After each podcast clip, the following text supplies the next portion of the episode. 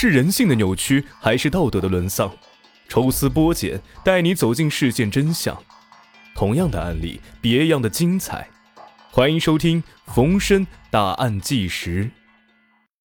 欢迎收听今天的大案纪实。我们接着上一篇继续讲述。二零一三年十二月三十一日下午，在离小雨家门口十多米远的马路上，记者采访小雨的爷爷、奶奶以及叔公时。须发已白的叔公声音激越地表达着自己的愤怒。原本寂静的一角引来了几个村妇围观。在墙角，一个背着孩子的父母听了半晌，似乎是不同意这位叔公的说法。他向记者勾了一下手，然后转身离去。记者随后跟着他，走出了一条狭窄的巷道，里面已经有三四位妇女站在那儿。你是记者是吧？你千万不要只听他们一家人的，事情根本就不是那个样子的。一个皮肤黝黑、年近五旬的妇女有些激动。你不信啊，可以到村里随便去问一问。那真相是怎么样的呢？记者问。几个女人互相看了一眼，有人忍不住笑出声来，带着不好意思讲出口的羞涩表情，然后迅速用眼神投票，推出了一位代表。被推出来的妇女沉默了一下。表情严肃，带着愤怒。都是那个小女孩主动的，去到人家老人屋里。你有钱吧？要不要了？三十块都没有吗？就是他，都是他，把那些老人送到了牢里。是啊是啊，就是这样的，老人都是让他给害的。背着孩子的妇女同声附和，用手指给记者看黄爷来的住处。一个屋子隔着村道数米。离小雨家也不过百来米远。七十六岁的黄延来是村子里的五保老人。按照村支书的说法呀，那些老人从来都没有做过犯法的事儿。这或许也是老人们被判牢后引起村民同情的原因之一。当记者问道：“你们有没有想过那只是一个孩子？”时，围在边上的村民沉默了一下，随即有人反驳：“知道要钱就不是孩子了。”或许觉得不妥，又补充道：“都怪老人不懂法，没满十八岁，对吧？”南村在新叶县算得上是中等规模的村庄，它在现代化建设上已经颇为可观。靠着在广东等地打工的收入，村子里已经新建起不少三四层的新楼。阳光照射下，新安装的铝合金门窗闪闪发亮。村子里的道路都已经修好了，东西两侧的广场。各修了一个篮球场，自来水也通向了每家每户。从客观上来讲，村民的生活正在积极向城市生活靠拢。在传统的修复方面，南村也在积极进行。进入村口必须要钻过一道高耸的牌坊，那是村民集资新建的。牌坊是南村的龙门，龙门左右两侧刻着富贵和荣华。是代表村民精神世界的一角。村里曾经有一个庙，在上世纪六十年代被红卫兵破四旧给拆掉了。到了九十年代，村民重建后又被政府给拆了。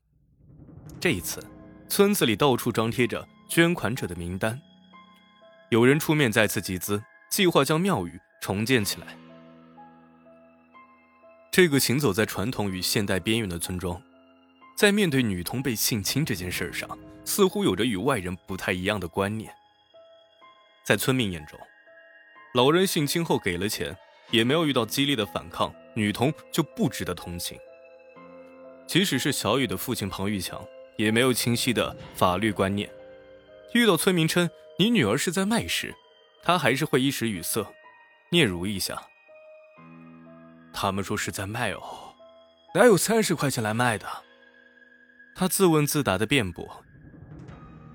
庞玉强的家在村子的最后面，紧挨着山坡，这一片就像是村里的贫民区，房子老旧，还留存有上个世纪六七十年代那种低矮的泥土房。三间红砖房，中间是堂屋，供着祖先的牌位，前面摆放着六个空的铜酒杯。堂屋的两侧各有一间十来个平米的卧室。分别摆着两张床，黑黢黢的，凌乱不堪。这样一栋房里面住着十口人，庞玉强一家五口，弟弟一家五口。十米开外就是庞玉强父母的住所，是那种破旧的泥土屋，幽暗潮湿，空间狭小。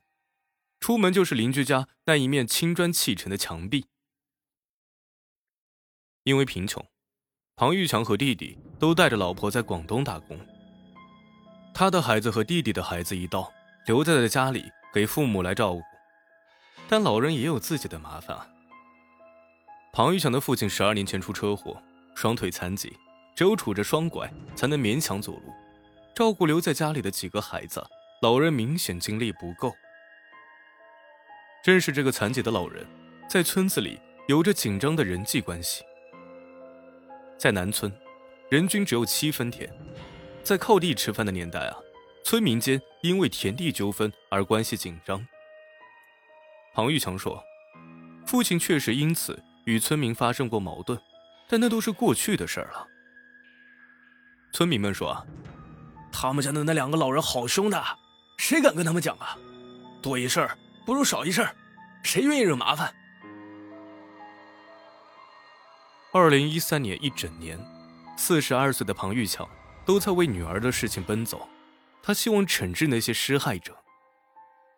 只是让他没想到的是，通过报警、网上申诉等途径，法院最终宣判后，等待庞玉强的却是歧视、愤怒等等情绪筑成一道道的高墙，将他们一家隔绝在村民之外。这道高墙看似无形，却让庞玉强。痛得鼻青脸肿，他所能做的就是把女儿送到亲戚家读书生活，而他自己在出门时装作没事人一样，从那些熟悉的陌生人中间快速穿过。回到家后就躲着，一整天都不出门。据庞玉强介绍，自从报警之后，自己在村子里面就没有了朋友，没有人可以说话。他擅长水泥活儿。原来好多人找他去帮忙，但二零一三年一整年待在家里面，再也没有人上门了。谁还理你啊？庞玉强说。更严重的是，如果小雨单独出现在公共场合，就会面对村里面的许多风言风语，说他呀身上穿的衣服都是别人买的之类。在报案后相当长的一段时间里，庞玉强坚持送女儿去上学。这样别人就不敢指指点点。村民们都知道，在发现女儿遭遇性侵的事实后，这个中年男人就曾经操着刀要去砍死黄延来、周振成和陈美光等人。只是家属的劝阻，最终让他放下了刀，选择了法律的武器。南村村委干部也承认村里面确实存在着歧视。一位村干部告诉记者：“小雨去同学家玩。”都会被同学的父母从家里赶出去，不让他进家门。